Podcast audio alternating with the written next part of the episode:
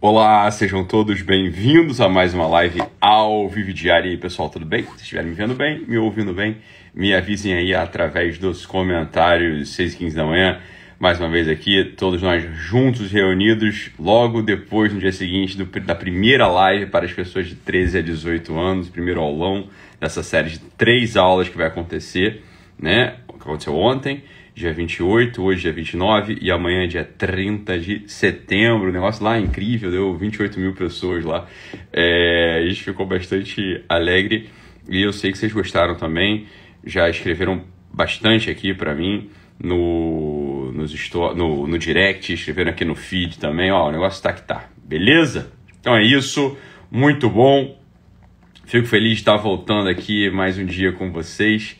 Essa nossa nossa, nossa entrada aqui logo pela manhã, importante, necessária, é, aguardada, eu sei, para jogar uma certa, uma certa luz no nosso processo ao longo do dia. Então é isso, beleza? Ó, todo mundo aí com a gente, Michele, Fabi, Kenner, e aí meu amigo, beleza? Saudade também, ó, vamos voltar com tudo aí na casinha nova. É... Siga Gabriel Souza, que maravilha, que maravilha. Olha, tem uma coisa que a gente podia, logo sem, sem enrolar muito, né? A gente está aqui direto é, de manhã já para a gente pegar logo um princípio fundamental desse dia que possa nos ajudar, possa ser como que uma pequena luz aí para a gente poder se orientar melhor ao longo do dia. É... Primeiro, recomendo que vocês assistam a live de ontem. Eu sei que é para os adolescentes, né? Mas os adultos me escreveram falando que tiveram muito, muito proveito dela também. Né? Muito proveito dela também, é óbvio, porque a adolescência ela é um período que é um período mais ou menos abstrato e o que, é, o que existe de verdade é criança e adulto. Então, ali tem muito conteúdo que vai servir para a vida adulta também. Mas eu queria falar de uma outra coisa aqui hoje, que é bem, bem rápido, na verdade, bem, bem rápido, bem, de modo bem rápido, que eu acho que pode te ajudar.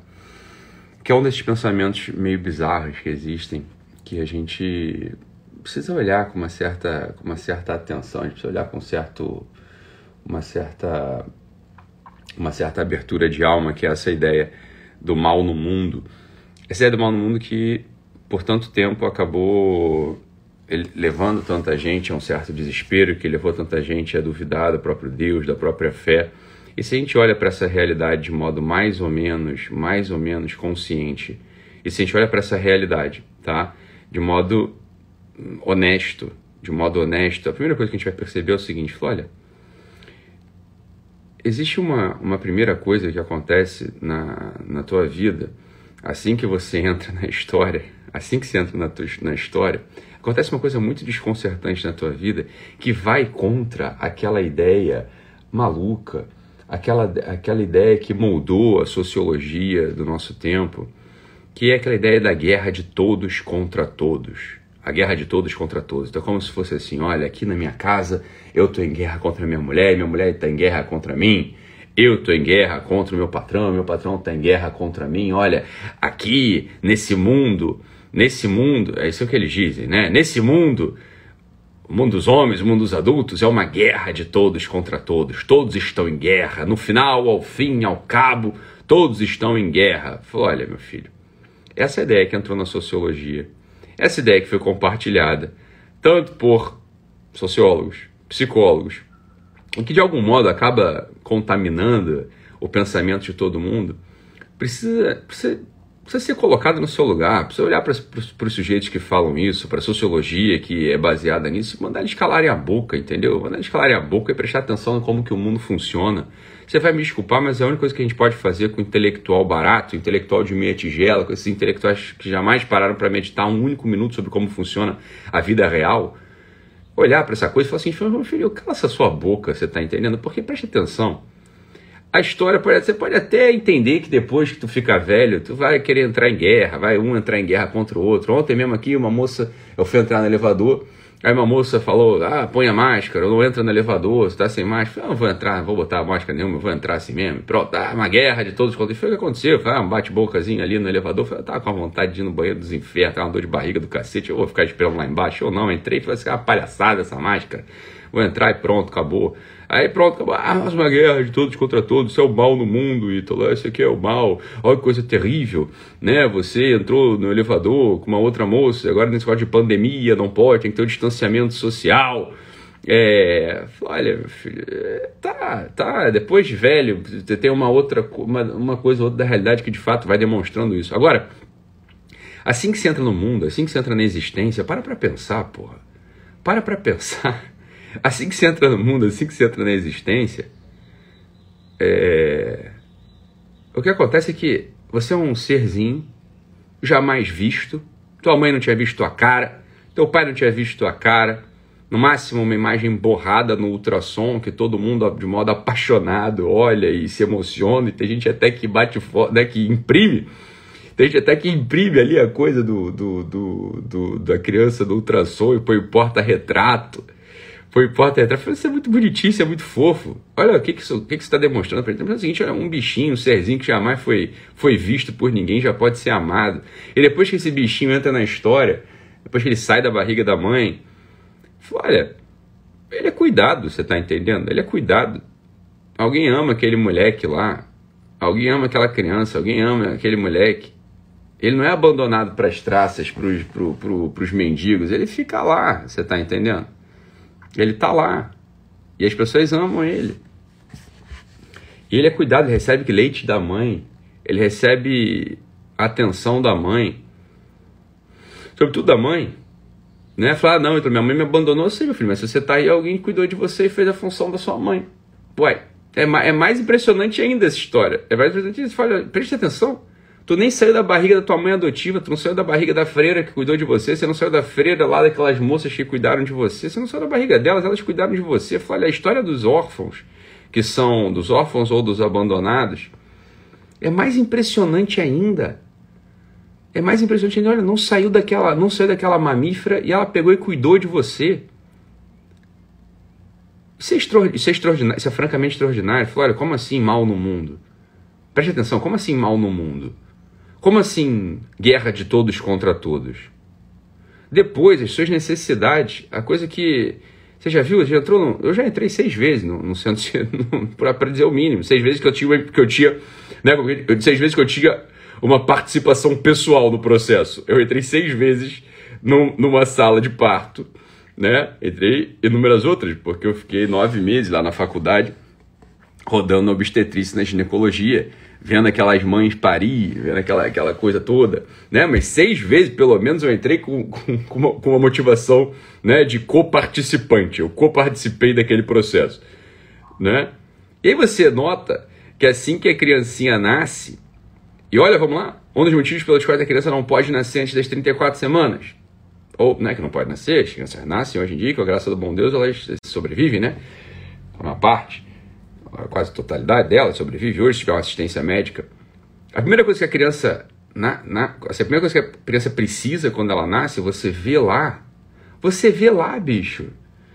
No, no, no passe, a primeira coisa que ela. Pulmãozinho, o pulmãozinho dela, não é? Por que, que ela precisa ter mais de 34 semanas? Porque quando o pulmãozinho, a substância surfactante aparece, o pulmãozinho dela fica preparado, fica maduro, né? O pulmão, aí o pulmão amadurece e a criança precisa de ar.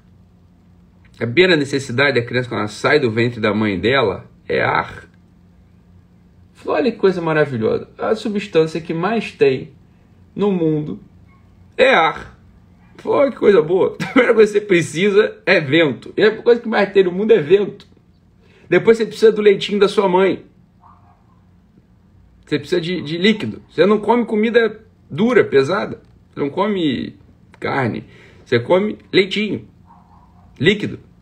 Ah, coisa surpreendente, dá uma olhada no mundo. Fala, puta merda mesmo. Ah, isso aqui. O pessoal até brinca. Isso aqui não devia ser o planeta Terra. Devia se chamar planeta Água.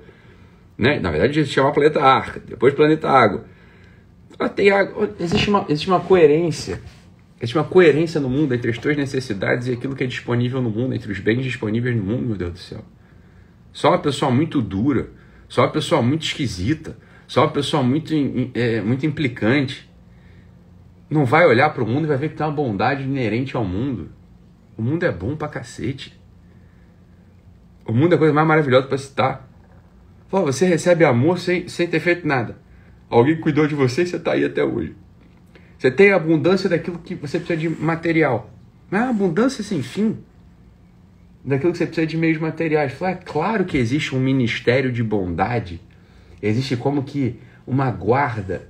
Existe como que assim, a organização do mundo foi feita de modo bom para a gente poder viver aqui bem, protegido. É claro que existe como que um ministério de três forças, sei lá, né?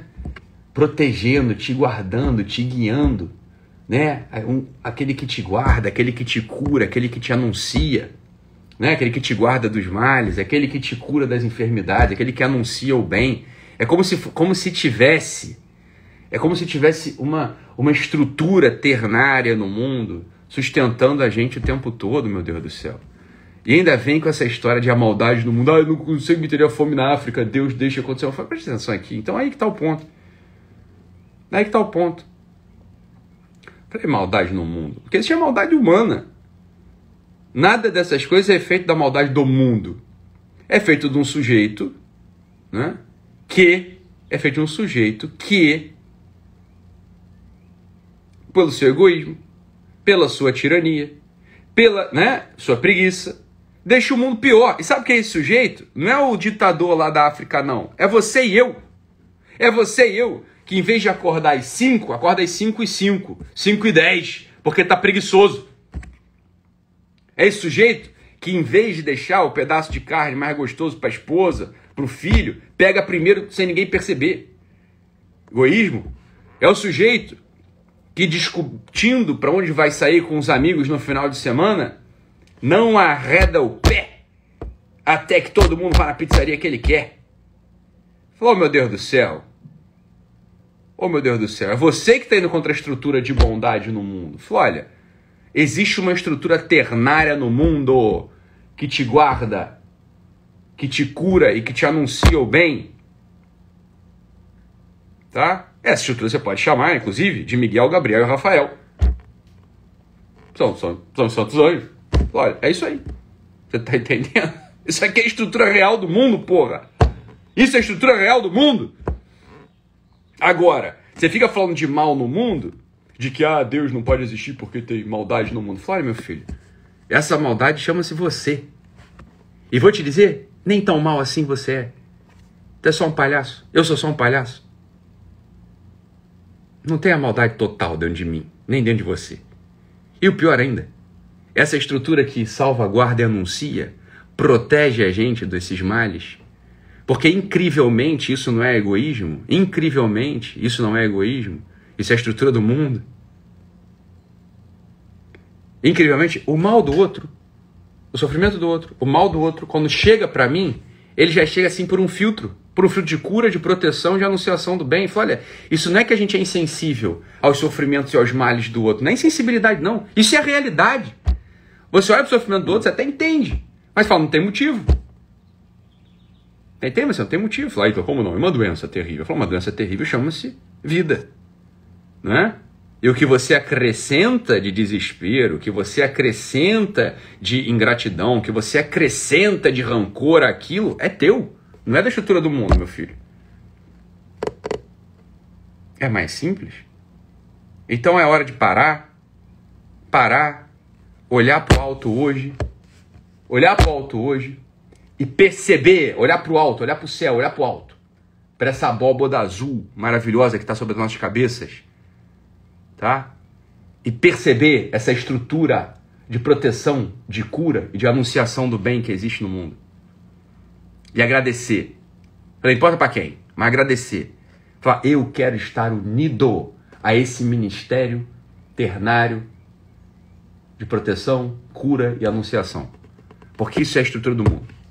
Isso é a estrutura do mundo. Essa coisa que eu olho e vejo, chamada maldade, não tem substância. O mal não tem substância, entenda isso. A ausência não tem substância. Entende isso ou não? E o mal é a ausência do bem. Essa é a definição. O mal é a ausência do bem. O mal não tem substância. Então para de se apegar a coisas que não têm substância e preencha esse buraco, preencha esse vazio, em primeiro lugar, com a gratidão a essa estrutura. com a gratidão aos santos anjos, se você quiser chamar assim, que é o nome correto, de cura, de proteção e de anunciação. Né? E preencha, depois de preencher com a gratidão, que é a posição existencial correta do homem, você vai preencher de atividade amorosa, de dedicação, de esforço, de serviço, de trabalho. Porque é só isso nosso destino sobre a terra.